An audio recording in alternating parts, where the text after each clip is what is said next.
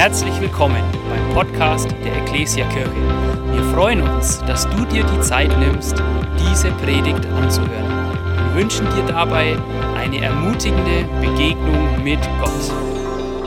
Wir sind heute Morgen im zweiten Teil der Predigtserie Mein Leben, eine Botschaft. Das ist so der Jahresschwerpunkt, den uns Gott als Gemeinde auf den, aufs Herz gelegt hat. 2. Korinther Kapitel 3, 2 und 3. Hey, ähm,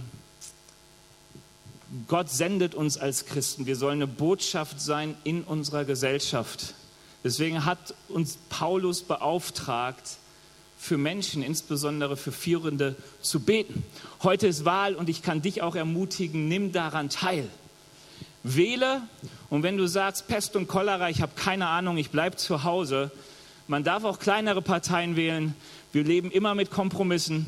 Das ist im echten Leben auch so, auch bei der Wahl unseres Ehepartners. Nichts stimmt mit 100 Prozent so überein, wie wir es gern hätten. Ähm, aber ich mache dir einfach Mut, äh, nimm deine Verantwortung wahr, zu sagen, wenn es nach mir gegangen wäre, wären es die geworden, wer es dann auch wird. Aber, ähm, und eins vergiss nicht, bete für unser Land. Ich glaube wirklich, wir brauchen Gebet. Ich finde, wir haben schon positivere Entwicklungen gehabt als Land. Ähm, und ich weiß immer, Gott gibt uns als Christen eine Verantwortung, dass es auch eine Entwicklung in unserem Land gibt, die Christus groß macht. Dafür können wir kein Politiker in Verantwortung ziehen, wenn Kirche keine Rolle spielt, wenn Glauben keine Rolle spielt. Dann hat nicht die Politik versagt, dann hat Kirche versagt. Gut? Deswegen liegt es uns so am Herzen, mein Leben eine Botschaft. Gott ist es so wichtig, ihm, ihm, ihm liegt so viel daran, dass unser Leben Spuren hinterlässt in dieser Welt, in dem Leben von anderen. Und zwar Spuren, die ihm groß machen und die sein Handeln widerspiegeln. Er soll sichtbar werden in uns und durch uns. Und die zentrale Bibelstelle, wo das drinsteht, ist 2. Korinther Kapitel 3, die Verse 2 und 3. Ups. Ähm, weil es nächste Mal ganz stark um Vers 2 geht, habe ich ihn heute mal gar nicht mit draufgeschrieben. Ähm, heute geht es stark um Vers 3, da heißt es folgendermaßen, ja, es ist offensichtlich, dass ihr ein Brief seid, den Christus selbst verfasst hat und der durch unseren Dienst zustande gekommen ist. Er ist nicht mit Tinte geschrieben, sondern mit dem Geist des lebendigen Gottes. Und die Tafeln, auf denen er steht, sind nicht aus Stein, sondern aus Fleisch und Blut es sind die Herzen von Menschen. Also ich liebe diese Bibelstelle und immer wenn ich mich damit beschäftige, liebe ich sie mehr. Ich mag dieses Bild, das Gott hier verwendet, das Paulus hier verwendet. Er sagt, ihr lieben Korinther, ihr seid Briefe Gottes, ihr seid eine Botschaft von Gott für die Menschen in eurem Umfeld. Warum? Weil Gott euer Leben verändert hat durch meinen Dienst und durch das Wirken des Heiligen Geistes. Letzte Woche haben wir gehört, dass jeden, den Gott ruft, den sendet er auch. Also wenn du dich hast von Jesus rufen lassen, du zu ihm gekommen bist und er Herr in deinem Leben ist, dann weißt du auch eins, Jesus ruft dich nicht nur zu sich, damit du bei ihm bist, sondern er ruft dich auch, um dich zu senden. Er hat einen Auftrag für dich. Ja, und es ist nichts Schöneres, als zu sagen, Herr, hier ist mein Leben, hier ist das Briefpapier meines Lebens, fang du darauf, deine Botschaft zu schreiben. Ich will dich groß machen. Nächste Woche wird es darum gehen, wie diese Botschaft wirklich konkret sichtbar wird. Heute soll es darum gehen, wie diese Botschaft eigentlich entsteht. Ja, also wenn ich ein weißes Briefpapier habe, dann muss es ja gewisse Prozesse geben, dass darauf eine Botschaft erscheint. Und das Interessante ist, dass Paulus sehr bewusst diesen Prozess hier beschreibt. Er sagt, uns ist völlig klar, ihr seid ein Brief, der von Christus verfasst ist. Ihr seid ein Brief, der von Christus diktiert wurde. Es ist die Botschaft, die Christus weitergibt. Sie ist in euer Leben folgendermaßen entstanden. Und dann sagt er, unseren Dienst, also Paulus und Timotheus, haben einen Stift, ein Kuli, was auch immer gehalten, haben angefangen zu schreiben und die Botschaft wurde sichtbar durch die Tinte des Heiligen Geistes. Das ist ein interessantes Bild. Warum? Weil wir ganz oft denken, Gott redet und der Heilige Geist macht die Botschaft sichtbar in unserem Herz. Simsalabim. Aber Paulus sagt hier und sehr bewusst, mir ist etwas sehr, sehr wichtig, dazwischen ist der Dienst von Menschen, der den Füller nach den Worten Gottes führt. Paulus betont das deswegen so, er geht auch hinterher noch darauf ein in Vers 4 und 5, weil die Korinther, die Gemeinde, die hat er ja gegründet. Also anderthalb Jahre seines Lebens hat er in Korinth gelebt, hat dort gearbeitet, hat dort die Gemeinde, die korinthische Gemeinde gegründet. Und irgendwann sind die Korinther so auf den Gedanken gekommen, hey Paulus, dich brauchen wir nicht. Wer bist du eigentlich? Und im zweiten Korintherbrief geht es ganz stark darum, dass Paulus sagt, ich bin Teil von euch, ich bin wirklich wichtig für euch. Denn nicht nur durch den Heiligen Geist, sondern auch durch meinen Dienst seid ihr, was ihr seid. Und ihr seid eine Botschaft von Gott. Also Paulus erwähnt hier zwei ganz entscheidende Punkte, die nötig sind, damit unser Leben in das Bild Gottes hineingestaltet wird, nämlich einmal der Heilige Geist und auf der anderen Seite der Dienst von Menschen. Beides ist nötig, um dich zu dem zu machen, was die Botschaft Gottes in dein Umfeld hineinträgt. Und ich möchte beide Punkte ausführen. Erster Punkt, der Heilige Geist prägt göttliches Leben. Weißt du, wenn du von Gott gesendet wirst, wenn du von Jesus gesendet wirst, Jesus sagt uns, wir sind gesendet, wie er selbst gesendet ist, dann ist Jesus völlig klar dabei, dass wir diese Sendung nicht schaffen, ohne von ihm auch zugerüstet zu werden. Also das Bild, das Jesus in Matthäus 10 verwendet, ist, ähm, ich sende euch wie Schafe mitten unter Wölfe. Und ich habe mir das Bild so vorgestellt und dann dachte ich, ich habe mal so ein Computerspiel gesehen. Ich weiß gar nicht, woher das kam. Da war so ein Schaf, das hatte hier so Granaten, eine kugelsichere Weste, irgendwie so eine MG in der Hand. Und ich dachte, ja, so wird es gut ausgehen. Also wenn ein Schaf gut zugerüstet ist mit ordentlich Waffen und so, dann kann man ein Schaf mitten unter Wölfe senden und es wird kein Hackfleisch. Aber so unter der normalen Bege Ge Begebenheiten, wie es heutzutage so ist, wenn du ein Schaf mitten unter Wölfe schickst, dann hast du nach ein paar Minuten Hackfleisch und nach einer Stunde wahrscheinlich gar nichts mehr. Und Jesus be be benutzt dieses Bild, weil er sagt, es ist doch völlig klar, egal wie toll du bist, Du brauchst Zurüstung. Ein Kapitel weiter, Matthäus 11 sagt Jesus, hey, die ihr mühselig und beladen seid, ihr, die ihr euch müht, kommt zu mir. Ich werde euch Ruhe geben, weil Gott uns befähigen möchte für die Sendung, die er hat. Er muss uns befähigen, damit am Ende unser Leben wirklich eine Botschaft ist, die ihn groß macht. Und diese Befähigung kommt durch den Heiligen Geist. Diese Befähigung kommt durch den Heiligen Geist. Und wenn der Heilige Geist in unser Leben kommt, dann bringt er drei Dinge mit. Das eine ist die Gegenwart Gottes. Die Bibel nennt das Wiedergeburt. Sie sagt, wenn der Geist in unser Leben kommt, dann kommt er deswegen, weil Jesus Herr wird in unserem Leben. Oder die Bibel sagt, das andere schöne Bild ist, wir werden zu Kindern Gottes. Also dieser Geist kommt zu uns und wir werden Kind Gottes und weil wir Kinder sind, haben wir Zugang zu Gott. Wenn du dich fragst, warum sollte Gott dein Gebet hören? Warum darf ich in die Gegenwart Gottes treten? Dann nur aus einem einzigen Grund, weil du, wenn du dann Kind Gottes bist. Den Zugang zu Gott habe ich als Kind, die Bibel sagt uns ja, dieses Bild ist der König aller Könige. Sie beschreibt es oft als Thronsaal und es konnte selbst die Ehefrau des Königs nicht einfach so in den Thronsaal Gottes gehen.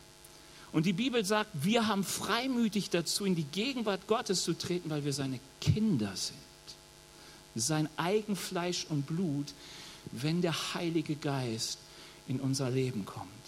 Das Zweite, das der Heilige Geist mit sich bringt, das ist Gottes Gesetz und Gottes Wahrheit. Die Bibel sagt uns, der Heilige Geist leitet uns in alle Wahrheit. Was heißt das? Er fängt an, die Gebote Gottes auf unser Herz zu schreiben. Er erzieht uns darin, sagt Paulus, dass wir nach den Geboten Gottes leben und handeln. Und das nicht in einer Art Scheinfrömmigkeit, sondern Jesus beschreibt das in Matthäus 5 bis 7, wie es aussieht, wenn der Geist unser Herz beschreibt mit Geboten. Und er macht es zum Beispiel an dem Gebot, du sollst nicht töten fest. Ich hoffe jetzt, dass die meisten mit, von uns nicht so das Riesenproblem mit diesem Gebot haben. Ja, das ist ja mehr so zu den leichteren Geboten zu zählen, wo du sagst, okay, du sollst nicht töten. passiert eigentlich nicht so oft. Aber Jesus sagt, hey, weißt du, es ist eigentlich viel zu wenig, nämlich dann, da, wo dein Herz schon anfängt, deinen Nächsten zu verachten, hast du dieses Gebot eigentlich schon gebrochen. Warum? Weil Gott alle Menschen liebt und das Gesetz Gottes ist Liebe für meine Freunde wie für meine Feinde. Und der Heilige Geist, wenn er seine Schrift in meinem Herz vollendet hat, du sollst nicht töten, dann werde ich gar nicht mehr anfangen, überhaupt Menschen zu verachten. Für mich ist die Vollendung bei Stephanus Apostelgeschichte 7, er wird gesteinigt, die Leute sind richtig wütend und er sagt nur, Herr, vergib ihnen, sie wissen nicht, was sie tun. Das ist ein Herz, das von dem Gesetz des Geistes beschrieben wurde. Keine äußere Frömmigkeit, sondern etwas, weil mein Herz sich verändert, verändern sich meine Taten. Das Dritte, was der Heilige Geist mit sich bringt, er bringt uns Zugang, schafft uns Zugang zur Autorität, zur Kraft Gottes. Das heißt, er lässt uns Dinge möglich werden, die wir nicht möglich machen könnten ja, so typisch ist, Zeichen und Wunder. Aber was vielleicht alltagsnäher für uns ist, ist die Weisheit Gottes. Paul, Jakobus sagt, hey, wem Weisheit mangelt, der bitte Gott. Ich brauche auch in vielen Punkten, auch um das Gesetz Gottes umzusetzen, seine Weisheit. Vielleicht denkst du, hey, die einzige Möglichkeit hier rauszukommen ist Lügen, aber Gott möchte, dass ich ehrlich und offen bin. Wie sieht denn die Weisheit Gottes aus in dieser Situation? Also die drei Punkte, Gegenwart Gottes, das Gesetz Gottes, die Kraft Gottes. Und ich sage euch, all die Dinge gehören zusammen. Und ich habe mir versucht, ein Bild auszudenken. Ich weiß nicht, ob es richtig gut ist, aber ich versuche das mal. Wir alle leben in Deutschland und Deutschland ist für uns omnipräsent. Also es ist irgendwie immer gegenwärtig durch die Autorität, durch die Gesetze, die Deutschland hat. Es prägt durch Rechte und Pflichten. Deswegen sieht zum Beispiel der Straßenverkehr hier ganz anders aus als in Indien. Ja, weil das irgendwie anders geregelt ist. So, gehst du jetzt als Häuslebauer hin und sagst, hey, cool, ähm, da gibt es ein Gesetz, ähm, nee, nicht gut, sondern du sagst dir, hey, es ist Winter, meine Frau friert in meinem Haus, ich werde mein Dach isolieren musste, war tatsächlich mal so Ausgangssituation bei mir daheim. Meine Frau wurde dauernd krank wegen dem etwas luftdurchlässigen Dach. Und dann gehst du hin und sagst, super cool, mache ich schön dicht, spart Energiekosten und so weiter. Und ähm, du siehst auch, hey, da gibt es Gesetze, die unterstützen dich dabei. Ähm, wenn du gewisse Sachen einhältst, kriegst du eine Förderung, kriegst Geld dafür. Keine Ahnung, was es das so immer gibt. Und du gehst hin und denkst, hey, ist richtig cool, aber wenn es Menschen so machen, so schwarz, dann ist es viel billiger. Ich suche mir jemanden in der Gemeinde, von dem ich weiß, der kann sowas und frage ihn, ob er es mal so als freundschaftliche, ne, so gegen Spende. So, und er macht das, findet das und das Dach ist äh, nicht regendicht am Ende. Kann ja passieren und du sagst, gut, dass ich Bürger dieses Landes bin und Rechte habe, Autoritäten habe, ich gehe zum Gesetzgeber und sage, er soll ihm doch sagen hier, dass er mich betrogen hat und das Dach in Ordnung bringt. Dann wirst du etwas erleben, dass obwohl es diese Gesetze gibt, sie für dich nicht gelten, weil du dich in diesem Fall nicht unter dem Gesetz bewegt hast. Du hast keine Autorität, das Recht einzufordern, weil du es vorher mit Füßen getreten hast. Sondern du kannst erst dann es geltend machen, wenn du auch vorher gesagt hast, ich will mich dem unterordnen. Also Kraft, Land, Rechte, Pflichten, es gehört zusammen und genauso ist es auch, wenn es um den Heiligen Geist geht. Wenn ich das zusammenwirken lasse, wenn ich sage, ich will mit der Gegenwart Gottes gehen, deswegen halte ich mich an seine Ordnung, weil ich sie liebe, dann wirst du merken, wie dich das befähigt und bekräftigt, gerade in den Ordnungen zu leben. Weil ich nicht lügen möchte, darf ich die Weisheit Gottes anzapfen. Aber wenn ich es vorher mit Füßen trete, dann wunder dich nicht, dass dein Leben kraftlos ist und am Ende keine Botschaft hinterlässt, die Gott verherrlicht. Ganz im Gegenteil, wenn der Heilige Geist nicht mit all seiner Befähigung an meinem Leben wirken darf, dann wirst du erleben, dass vielleicht deine Botschaft, die Gott groß machen soll, am Ende das Evangelium klein macht. Jesaja muss sowas den Juden prophezeien zu seiner Zeit, ein Wort von Gott weitergeben. Das Wort hieß: Euretwegen wird mein Name in der ganzen Welt verlästert. Und das ist interessant, weil den Juden war nichts wichtiger und ist eigentlich nichts wichtiger, als den Namen Gottes zu heiligen. Jahwe wird noch niemals ausgeschrieben, damit man ihn bloß nicht falsch gebraucht. Aber er sagt, warum? Weil euer Leben nicht dem entspricht, was es entsprechen sollte, wenn ihr mit Gott unterwegs seid. Weißt du, wenn du sagst, ich stehe unter dem Evangelium, aber dein, das Evangelium hat nicht eine große Kraft, dich zu verändern in deinem Leben, dann wirst du am Ende eine Botschafter sein für ein kraftloses Evangelium. Ähm, das Schöne ist, wenn wir Gott, den Heiligen Geist, Freiraum geben, uns zu prägen, dann werden wir merken, wie er mein Leben zu einer kraftvollen Botschaft macht. Er wird meine Gottesbeziehung heilen, dass ich zum Anbeter Gottes werde. Vielleicht bist du hier und du merkst, du bist eher ein Ankläger Gottes. Gott, warum? Und wenn das so ist, das ist gar nicht normal, das heißt, du wurdest enttäuscht. Irgendwas zwischen deinem Gottesbild und die Erfahrung, die du gemacht hast, passt nicht zusammen, dann sage ich dir, Gottes Geist wünscht sich den Raum in deinem Leben zu bekommen, dich zu heilen, dass du wieder ein Anbeter Gottes bist, der sich freut an Gott. Er möchte deine gottgegebene Identität heilen. Weißt du, ganz oft lehnen wir das ab, was Gott in uns hineingelegt hat. Ich weiß nicht, worum es, woran es liegt. Ähm, Im ersten Gottesdienst hatte ich so ein skurriles Beispiel, aber es kann ja sein, du bist irgendwie aufgewachsen. Ich habe mal gehört, die äh, Polizei hat irgendwo geklopft und hat gefragt, ob die Person äh, irgendwo was geklaut hat. Und sie so, nee, nee, ich bin ein ehrlicher Drogendealer. Okay, vielleicht denkst du, äh, meine Identität ist Drogendealer ähm, damit kann ich leben. Und dann kommt Gott zu dir und sagt, hey, du sollst rechtschaffend sein, dein Leben soll andere segnen. Und du sagst, oh Mann, damit komme ich nicht klar. Ist skurril, das Beispiel. Aber du wirst merken, wenn der Heilige Geist anfängt, in deinem Leben Raum zu bekommen, er will auch dich heilen darin, dass du annehmen kannst, wer du bist. Mit all den Geschichten, mit all den Lebenssituationen, mit all den wie soll man sagen, Auf und Abs, die dein Leben hat, dass du sagen kannst, danke Herr, dass du mich gemacht hast zu dem, der ich bin und dass ich dein Brief sein darf in meine Gesellschaft. Das will Gott tun. Und er heilt meine Beziehung zu meinem Nächsten. Ähm, Gott möchte, dass aus Verachtung, Missachtung und Gleichgültigkeit eigentlich eine Höherachtung geschieht. Das sind Werke, die kann nur der Heilige Geist tun durch seine Kraft. Vollendet hat der Heilige Geist das in Jesus, als Jesus nach dem Reich Gottes gefragt wird und sagte, sag mal Jesus, wann kommt es denn, woran erkennt es man? Sagt Jesus, ich vergesse immer, dass ich ja der bin, der klickt. Also, ähm, die Predigt heißt heute, ich bin befähigt. Der erste Punkt dafür, der Heilige Geist prägt göttliches Leben. Wen Jesus sendet, den befähigt er.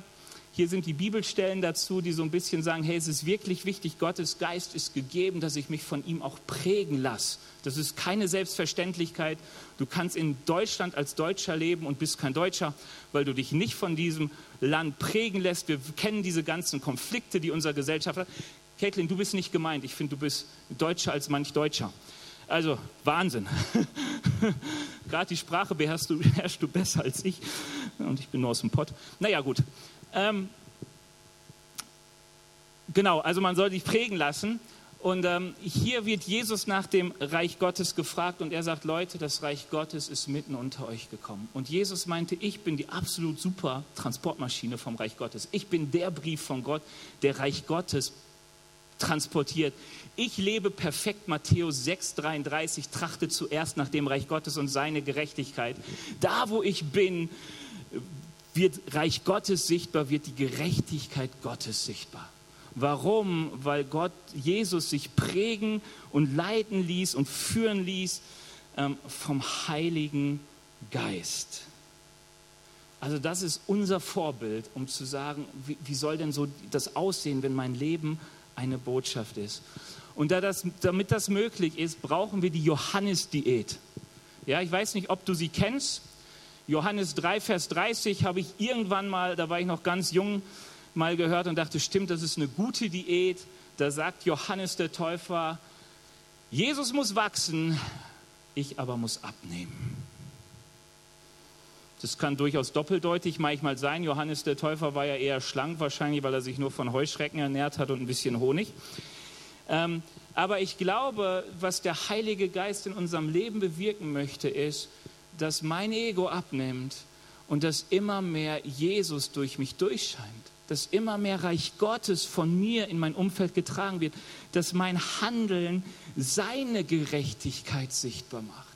Die Art und Weise, welches Recht bei Gott gilt. Also wenn du an die Gerechtigkeit Gottes denkst, musst du es immer übersetzen mit die Gerechtigkeit, die bei Gott gilt. Ganz, ganz wichtig, weil Gnade ist auch eine Art der Gerechtigkeit, die bei Gott gilt.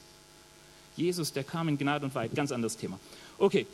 Ähm, so viel dazu. Der Heilige Geist soll wirken in unserem Leben und das Ergebnis hervorbringen, dass wir wirklich zu einer Botschaft werden. Das Ding ist, dass wir aus unerklärlichen Gründen manchmal so diese Vorstellung haben, Jesus spricht und der Heilige Geist fängt an, in meinem Leben zu wirken. Und Paulus sagt, da ist eine Fehlvorstellung. Die richtige Vorstellung ist, Jesus spricht, er befähigt Menschen, die handeln an meinem Leben und dadurch kann der Geist Gottes in meinem Leben sichtbar werden. Also ich habe es letzte Mal schon gesagt, auch als Prediger, ich kann immer nur Briefträger sein. Ich kann das Beste und das Coolste und das Geistgesalbteste predigen, aber es wird immer nur bis zu deinem Herzen kommen dass es zu einer gottgegebenen Schrift auf deinem Herzen wird, dass dein Leben verändert, ist immer ein, ein, ein Ding zwischen dir und Gott. Der zweite Punkt ist, wo sind die Menschen, die dienen, die uns dienen? Die sind in der Gemeinde. Mein zweiter Punkt ist, Gemeinde Gottes vermittelt göttliches Leben. Ähm, also hier, hier beschreibt Paulus nochmal diesen Punkt ähm, unser Dienst. Ihr könnt vier und fünf und sechs die Verse noch lesen, wo Paulus das nochmal richtig ausführt, wo er sagt, hey, es ist so wichtig, wir sind so wichtig, dass die Schrift Gottes überhaupt in eurem Leben sichtbar werden kann, dass der Heilige Geist überhaupt anfangen kann, an euren Herzen zu wirken. Wenn ich von Gemeinde oder Kirche rede, dann ist mir eines ganz, ganz wichtig, vergesst die Institution. Kirche ist nicht Kirche, weil Kirche draufsteht, sondern Kirche wird zu einer Kirche, weil dort eine Gemeinschaft von Menschen ist, die A wissen, dass sie von Gott gesandt sind. Kirche wird erst zu einer Kirche, wenn sie auch akzeptiert, wir sind gesendet von Christus, wie Jesus gesendet, so sind wir gesendet. Deswegen sind, ist Kirche immer der Leib Jesu, weil sie gesendet ist, wie Jesus gesendet ist. Jesus Sendung wurde sichtbar dadurch, dass er Mensch wurde. Wir sind der Leib Christi als seine Kirche. So wichtig, es geht nicht um uns, um unsere Gemütlichkeit, um unsere frommen Gefühle. Es geht darum, Gott groß zu machen, Botschaft zu sein von ihm in unserem Umfeld. Ähm, das Zweite ist, es ist eine Gemeinschaft, die eines möchte, sich nach den Geboten und Gesetzen Gottes richten. Echte Reich Gottes Bürger. Und sie sind eine Gemeinschaft von Menschen, bei denen Gottes Kraft wirksam ist, die sie suchen, die sie anzapfbar machen. Und es wird dadurch sichtbar, das eine ist, dass Gemeinde vor Ort ähm, immer versucht, Räume zu schaffen, wo Gott einfach handelt.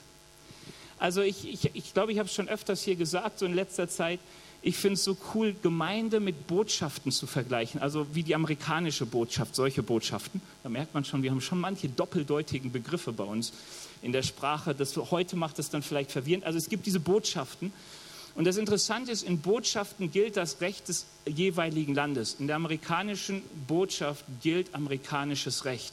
Du befindest dich in der Berliner amerikanischen Botschaft auf amerikanischem Boden, unter amerikanischer Autorität. Fliehe nie in eine amerikanische Botschaft, wenn du in Amerika gesucht wirst. Ja? Macht Sinn. Und die Bibel sagt uns, an sich sollen Gemeinden Botschaften, die lokale Gemeinde soll eine Botschaft von Gott sein. Wir sollen eine Botschaft von Gottes Reich in Rot sein. Das heißt, wenn du die Gemeinschaft der Christen aufsuchst, und da reichen schon zwei oder drei, dass du Gottes Kraft dort findest, dass du seine Gegenwart dort findest, dass du erlebst, wie es aussieht, wenn Menschen unter dem Gesetz Gottes sind, wenn das Gesetz Gottes regiert. Und das ist, was wir eigentlich versuchen, Gottesdienste. Warum Gottesdienste? Gottesdienst ist ein Ort, wo wir eines nur versuchen, dass Jesus im Zentrum steht und anfassbar wird. Dass du, der du dich aufmachst und sagst, ich will Jesus begegnen, dass du hier einen Ort findest, wo du ihm begegnest. Wenn wir Kleingruppen haben, dann soll das eigentlich ein Ort sein, das dir hilft, göttliche Unterstützung zukommen zu lassen. Hey, wir haben Kleingruppen, weil Menschen für mich beten. Sie sagen, Benny, du bist schwach, du hast ein Problem. Oder ich sage ihnen, ich habe ein Problem. Und sie sagen, komm, Benny, wir beten für dich, dass wir die Kraft Gottes in dein Leben beten. Damit sie wieder an meine Tür klopft und ich mir nur die Tür aufmachen muss und sagen muss, danke dafür, dass ihr sie fassbar macht für mich, erlebbar macht, wirksam macht. Hey, wenn es um Teams geht, dann geht es darum, dass wir Gottes Liebe transportieren zu den Menschen. Normalerweise erleben das die Leute durchs Welcome-Team. Wie schön ist es, wenn Gottes Liebe transportiert wird durch ein Lächeln und ein Du bist willkommen. Ich weiß nicht, ob du manchmal durch unterschiedliche Kirchen gibst, aber es gibt manche, da hast du das Gefühl, du bist unwillkommen. Unter Umständen kennen sie dich und du bist wirklich unwillkommen. Aber grundsätzlich, warum machen wir das? Wir wollen immer, dass das, was das Evangelium macht und tun will, das, was das Reich Gottes macht und tun will, soll durch die Gemeinde wirksam werden, soll in ihr wirken, soll in ihr sichtbar sein. Die Gemeindeleitung ist dafür eingesetzt, wozu? Dass möglichst der Geist viel Raum hat und nicht das Fleisch. Also das Fleisch ist in der Bibel das, was menschliche Weisheit, menschliche Möglichkeiten, Menschengrenzen, menschliche Grenzen. Und man soll darum gucken, dass das nicht ist, sondern dass möglichst Gott viel Raum hat, dass sein Gesetz gilt, dass seine Kraft da ist, dass er Raum bekommt. Cool. Botschaft Gottes. Ich hoffe, wenn du dich hier als Mitglied der Gemeinde verstehst, dass du sagst, cool, es geht darum, da wo wir auftreten als Gemeinde, es soll eine Botschaft Gottes sein, es sollen Orte sein, wo sich das Reich Gottes offenbart, sichtbar wird. Zweiter Punkt, und der ist jetzt richtig, richtig wichtig. Habe ich extra schön dick. Die lokale Kirche ist die verbindliche Gemeinschaft von Unvollkommenen und Unbefähigten, die nach miteinander nach Befähigung trachten. Es ist interessant, dass Gott sich wohlfühlt, Jesus sich bei uns wohlfühlt, obwohl wir oft so viel Mördergruben mit uns herumtragen. Und das kriegt man manchmal nicht zusammen. Man denkt, hey, wenn Gottes Gegenwart sich offenbart, dann muss ja alles perfekt sein. Aber ich sage dir etwas, jeder der Gemeinde weiß, es ist eine Gemeinschaft von Unvollkommenen und Unbefähigten. Hey, Egoismus, Stolz, Rechthaberei, Hartherzigkeit, Verletzung findest du in jeder guten Ehe, aber auch in jeder Gemeinde. Vielleicht sieht es bei dir anders aus, aber ich merke, das sind Dinge, die wohnen in mir. Ich bin jemand, der kann manchmal sehr stolz sein, rechthaberisch, verletzend. Also wenn du denkst, echt, frag mal meine Frau. Und ich bringe mich mit, wenn ich in die Gemeinde gehe. Und deswegen kommen manche auch unter meine Räder oder unter meine Füße. Und da ich, weil andere ja auch ihr Zeug mitbringen, komme ich unter deren Füße. Und weißt du, das Interessante ist, dass die Unvollkommenheit deines Herzens und deines Lebens wird gerade im Miteinander sichtbar. Ist dir vielleicht schon aufgefallen, aber ohne Menschen wäre ich vollkommen. Also ich und Gott, wir sind ein super Team. Also ich, es fällt mir auch total leicht, wenn ich alleine bin, alle Menschen zu lieben. Aber dann trifft man auf diese Unvollkommenen, meine Ehefrau, meine Eltern, die Gemeinde. Und dann merke ich so richtig, wie, wie meine Vollkommenheit belastet wird und ich mich zurückziehen muss. Bisschen Ironie da drin. Boah, es ist ganz komisch, es ist richtig komisch. Ich habe jetzt etwas vergessen, was mir jetzt einfällt. Ich wollte eigentlich auch die Online-Zuschauer begrüßen. Hey, schön, dass du auch da bist. Also auch bei dir zu Hause herrscht Unvollkommenheit, hier auch.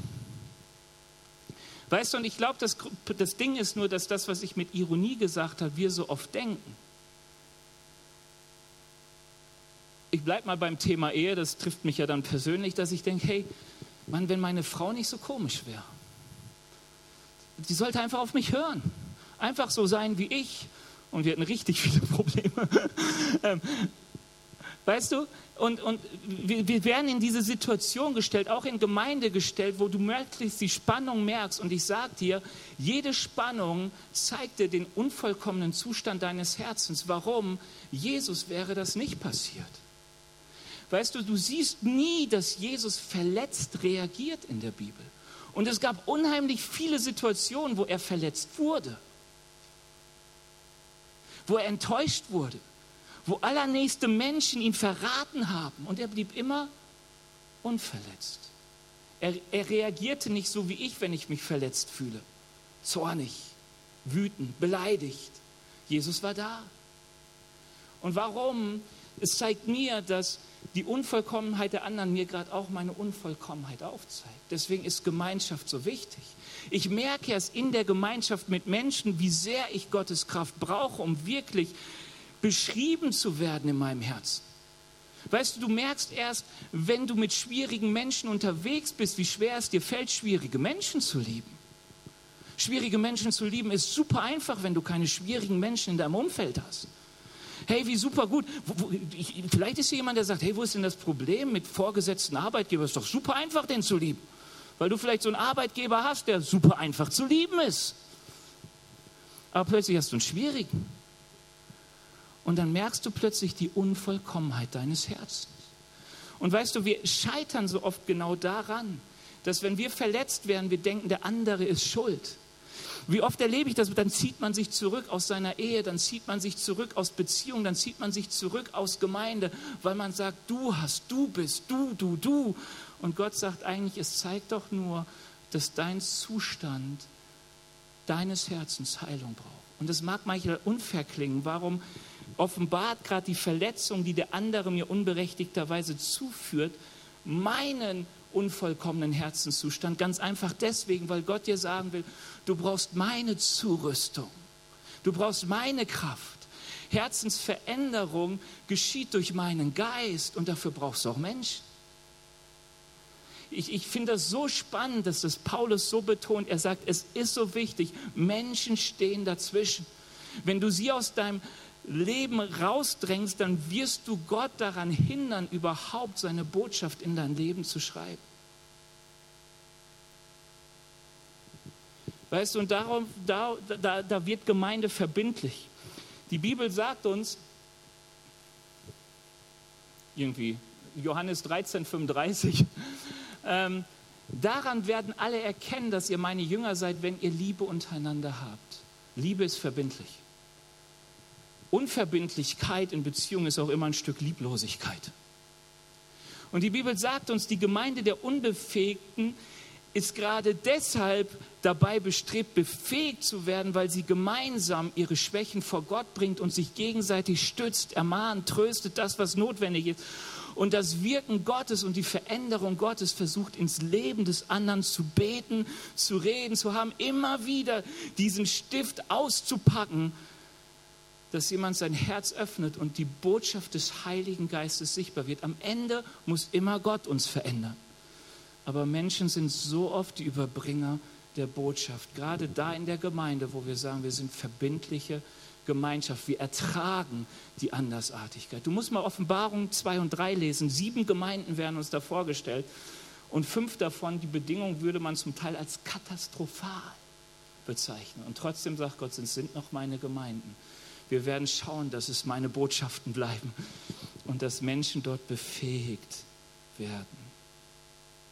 Weißt du, Gemeinde ist die Schmiede Gottes. Ich habe gehört, in der Schmiede ist es heiß, da ist es manchmal laut, da wird, haut man sich auch mal auf den Daumen, es tut weh. Aber es ist so wichtig für unsere Heiligung. Also Heiligung ist der Prozess, unser Leben unter die Gebote Gottes zu stellen. Für die Gegenwart und Kraft Gottes. Vielleicht macht Kirche 10 Prozent deines Lebens aus, zeitlich gesehen. Und trotzdem soll dich gerade diese verbindliche Gemeinschaft befähigen, in den anderen 90 Prozent eine Botschaft von Gott zu sein, die ihn wirklich groß macht. Eine kraftvolle Botschaft, die zeigt, welche Macht und Kraft das Evangelium hat. Je, und ich, ich, ein Satz, je unverbindlicher, unechter und unauthentischer dein Gemeindeleben ist, je weniger Schreibmöglichkeiten hat der Heilige Geist. Ich will dir das nur sagen, sich aus Gemeinschaft herauszuziehen. Du kannst offiziell in Ehe leben und überhaupt nicht mehr Ehe leben, weil du überhaupt dich nicht mehr teilst mit dem anderen. Dann bist du noch in einer Gemeinschaft, aber du bist nicht mehr authentisch und du, du, du bist nicht mehr echt. Weißt du, man muss sich nicht zurückziehen dadurch, dass man geht. Man kann sich einfach dadurch zurückziehen, dass man Masken aufsetzt. Gut, dass wir sie mittlerweile ablegen dürfen. Dass du Mauern um dich herum baust. Dass du sagst, okay, das, da, da, da lasse ich keinen mehr ran. Und überall da, wo wir das tun, wo wir sagen, das bleibt für mich, da werde ich Gott nicht die Möglichkeit geben zu handeln. Oder da, da tue ich es ihm richtig schwer, weil Gott so oft gerade durch Menschen handeln möchte. Und das ist manchmal schmerzhaft und manchmal sind die Wunden so groß, dass wir uns nicht vorstellen können, dass Gott da irgendwie was Gutes rausmacht, aber er kann. Das Evangelium ist ein Evangelium, das Menschenleben komplett auf den Kopf stellt. Das Lobpreisteam darf übrigens nach vorne kommen. Ähm, es verändert, es verändert, es verändert. Es verändert dich und mich. Ich glaube daran, deswegen will ich verändert werden. Ich will mehr Jesus in meine Ehe hineinbringen als bisher. Bevor ich verheiratet war, dachte ich, ich bin ein guter Ehemann. So sind wir Männer. Dann habe ich geheiratet und dachte, oh, ich darf noch viel lernen. Hey, und ich bete darum. Ich merke, Gebet ist so ein Zugang. Es ist in meiner Kleingruppe es zu teilen. Leute auch mitzukriegen. Wisst ihr, zu, ein Punkt zu authentisch. Steht hier gar nicht drauf. Bevor ich geheiratet habe, dachte ich immer, Flitterwochen ist das Schönste, was es gibt. Da habe ich gesagt, wir hatten zwölf schöne Tage, zwei, da haben wir uns echt gefetzt auf La Palma. Weißt du, und dann sagst du das so, und dann, mein, dann höre ich überall, ja, ganz schwieriges erste Ehe, ja, nichts erste Liebe, erster Hass kann man eher sagen. Ja, wo, wo du plötzlich denkst, sag mal, Leute, warum seid ihr nicht authentisch? Wir legen so viel eher Wert, Gott legt so viel Wert auf Ehe, auf Heiligung, auf, auf, auf, auf, auf wie toll das alles ist. Dann sagt doch bitte ehrlich, wenn Leute da so blauäugig reingehen, geh nicht blauäugig da rein. Weißt du, wenn Leute hier reinkommen, ist so oft hier vermietet. Und wenn ich sie nach der Hochzeit sehe, sage ich, und wie oft habt ihr euch in den Flitterwochen gestritten? Weil ich möchte, dass sie sehen, es ist doch nicht unnormal. Weil die Leute denken immer, sie sind das komischste Ehepaar auf der Welt. Die einzigen, die Probleme haben.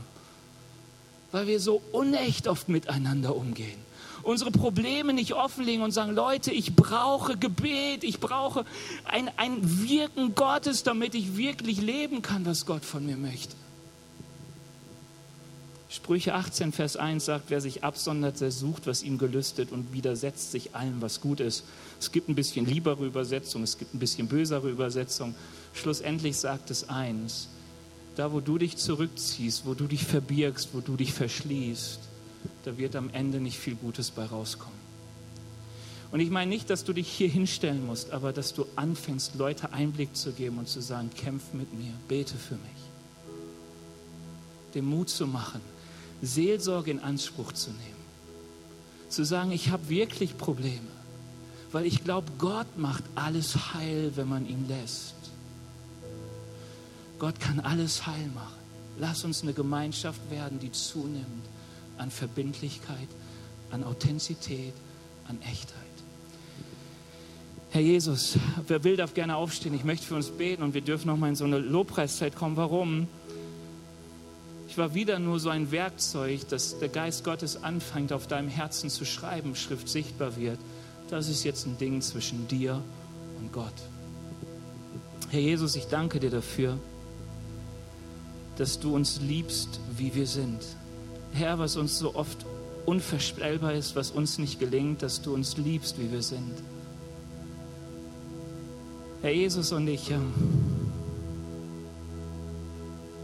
dank dir, dass wir nicht so bleiben müssen, wie wir sind, sondern dass du uns verändern willst in deinem Bild. Herr, dass die Kraft des Evangeliums sichtbar werden soll durch unser Leben, durch die Art und Weise, wie du unser Herz veränderst. Herr Jesus, hilf du uns, diese Schritte zu gehen, die Heilung möglich machen, die Veränderung möglich machen. Herr, zerstört du die Lügen in unseren Köpfen. Herr, so oft belügen wir uns selbst, wir belügen andere. Wir denken irgendwie, wir schaffen es, wir können es, Herr, aber wir wollen nicht Schein sein, wir wollen sein. Herr, wir wollen wirklich leben, was wir leben.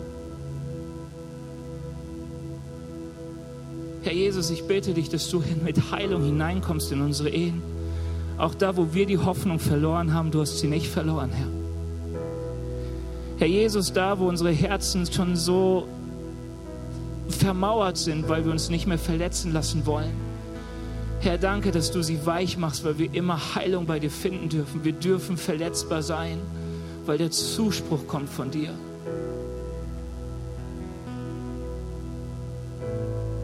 Herr Jesus, gib du uns den Mut, ehrlicher miteinander zu werden, Gemeinschaft zu werden. Ich danke dir dafür, Herr Jesus. Herr, und da, wo wir uns verletzt haben, da, wo wir uns gegenseitig so oft auf die Füße treten, danke, Herr, dass du unsere Herzen weich machst gegenüber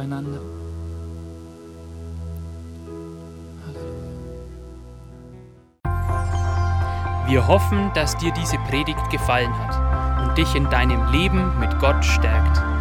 Außerdem wollen wir dich gerne besser kennenlernen Dazu bist du herzlich eingeladen, unsere Sonntagsgottesdienste um 9.30 Uhr und 11 Uhr zu besuchen. Schau doch mal auf www.ecclesia-rot.de vorbei oder auf den sozialen Medien unter Ecclesia Rot. Wir freuen uns auf dich.